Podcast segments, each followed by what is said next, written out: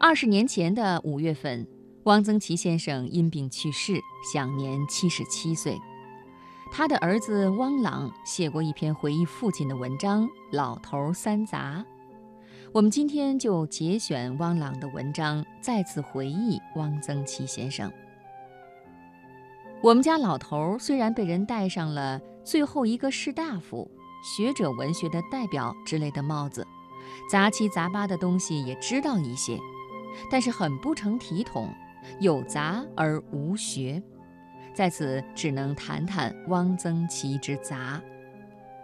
老头之杂起码有三：看杂书、写杂文、吃杂粮。父亲看杂书的习惯早在大学的时候就有了。他在聊天的时候说过，当时西南联大中文系开的课，他是喜欢的就上，不喜欢的就不怎么上。不过父亲白天上课虽然有时溜号，晚上却没闲着，总泡在中文系的资料室看书，有时一直看到天亮，然后回宿舍睡觉，接着逃课。我问他都看什么书？他说：“没准儿就是瞎翻，看到有意思的就读下去。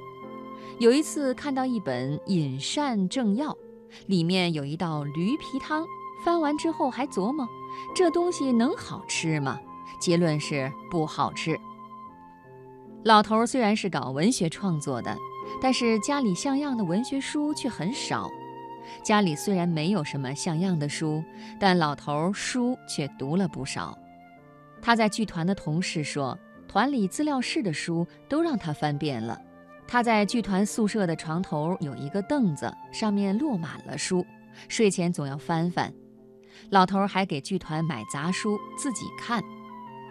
他在一九七二年底给大学同学朱德熙写信说：“今天我还为剧团买了一套吴奇俊的《植物名实图考》及其长编。”那里的说明都是一段可读的散文。你说过中国人从来最会写文章，怎么现在这么不行了？对于文章，我寄希望于科学家，不希望于文学家，因为文学家大都不学无术。他这样做实在是有一些假公济私的嫌疑，因为除了汪曾祺，剧团里估计再不会有人看什么《植物名实图考》了。老头儿还愿意对文学之外的问题发表意见。他不是书法家，但是谈过对书法作品的印象。他不是专业画家，也写过关于中国画的文章。他写过一篇《字的灾难》，对刘炳森、李铎等当红书法家的招牌字提出了自己的看法，提醒他们不要只迎合商业心理，也要照顾一下市民的审美心理。对文学圈里的人，老头很少指名道姓提出批评，但是对书法家却直言不讳。大概是他觉得自己不在这一行，非帮非派，又无利益纠葛，说话尽可随便一点，爱听不听。一九八六年，老头写过一篇几百字的短文，题目就叫《谈读杂书》。他在里面说。读杂书至少有以下几种好处：第一，这是很好的休息，泡一杯茶，懒懒地靠在沙发里看杂书一册，这比打扑克牌要舒服得多；第二，可以增长见识，认识世界。我从法布尔的书里知道，知了原来是个聋子。从吴奇俊的书里知道，古诗里的葵就是湖南、四川人现在还吃的冬苋菜，实在非常高兴。第三，可以学习语言。杂书的文字都写得比较随便，比较自然，不是正襟危坐、刻意为文，但自有情致，而且接近口语。一个现代作家从古人学语言。与其苦读《昭明文选》《唐宋八大家》，不如多看杂书，这样较容易融入自己笔下。这是我的一点经验之谈，青年作家不妨试试。第四，从杂书里可以悟出一些写小说、写散文的道理，尤其是书论和画论。包世臣《一周双极》云。无兴书笔，专用平顺，一点一画，一字一行，排次顶接而成。古帖字体大小颇有相近亭者，如老翁携幼孙行，长短参差而情意真挚，痛痒相关。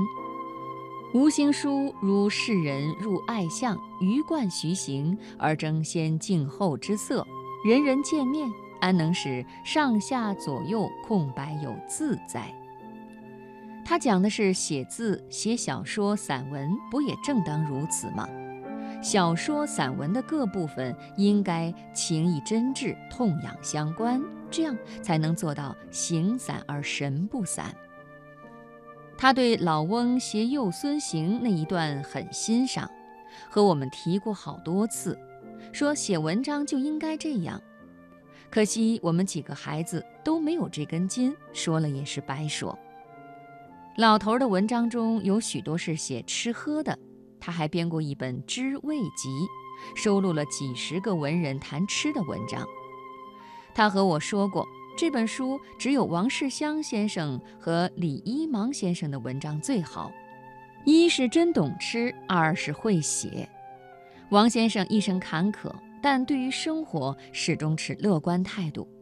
他回忆了许多吃喝往事。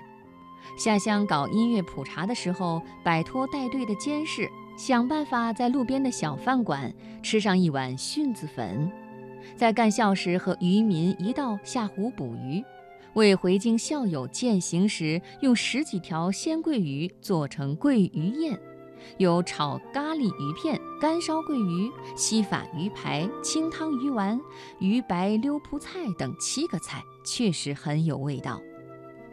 老头看重的是平民化的杂食。是一般百姓的吃食。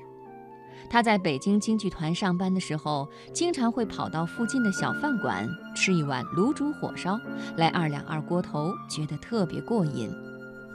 到了外地，也四处去找各种杂吃。有一年，他和一帮作家到广西桂林，放着宾馆的大菜不想用，非和贾平凹到街头吃小饭馆，最后相中了老友面。好像就是酸笋肉丝面。以后两人一走进小馆子，贾平凹就高叫一声：“两碗老友面。”老头对贾平凹印象不错，除了觉得他有才之外呢，还因为两人曾经是面友。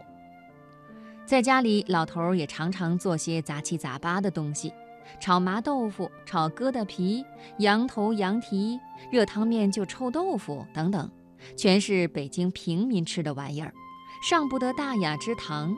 前些年市面上还没爆肚卖，他就自己买个生的牛肚，吭哧吭哧洗上半天，还得把牛肚里外都撕去一层，只留下中间部分，然后自己配置调料，折腾两三个小时，最后满打满算能爆出一兆里成品，还嚼不烂。他倒是吃的挺来劲儿，用假牙一个劲儿的磨，一边还说：“爆肚就是不能嚼得烂呀。”除了三杂之外，老头肚子里还有不少东西，能画两笔画，能写两笔字，新诗旧词也都能写上两句，还会唱几段昆曲，这里就不多说了。